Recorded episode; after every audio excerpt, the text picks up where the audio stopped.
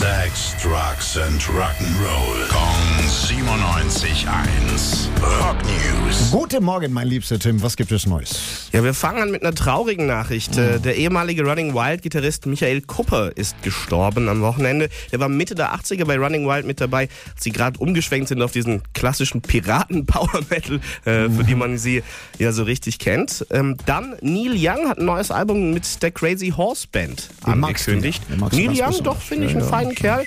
Und ähm, dann was ganz Ungewöhnliches noch. Roger Waters Hm? von Pink Floyd Mhm. oder ehemals Pink Floyd hat David Gilmour gelobt. Nein. Ja, das ist das Verrückte. Die haben sich ja vor kurzem mal wieder angekeift. Ne? Dann hat Pink Floyd, äh, äh, hat äh, Roger Waters noch verkündet, dass er das Pink Floyd Album Dark Side of the Moon nochmal alleine neu aufnehmen will, ohne Gitarrensoli. Aha. Und daraufhin hat äh, ein Journalist geschrieben, ja, das macht er wahrscheinlich, weil er Gilmore so furchtbar findet und so weiter und so fort.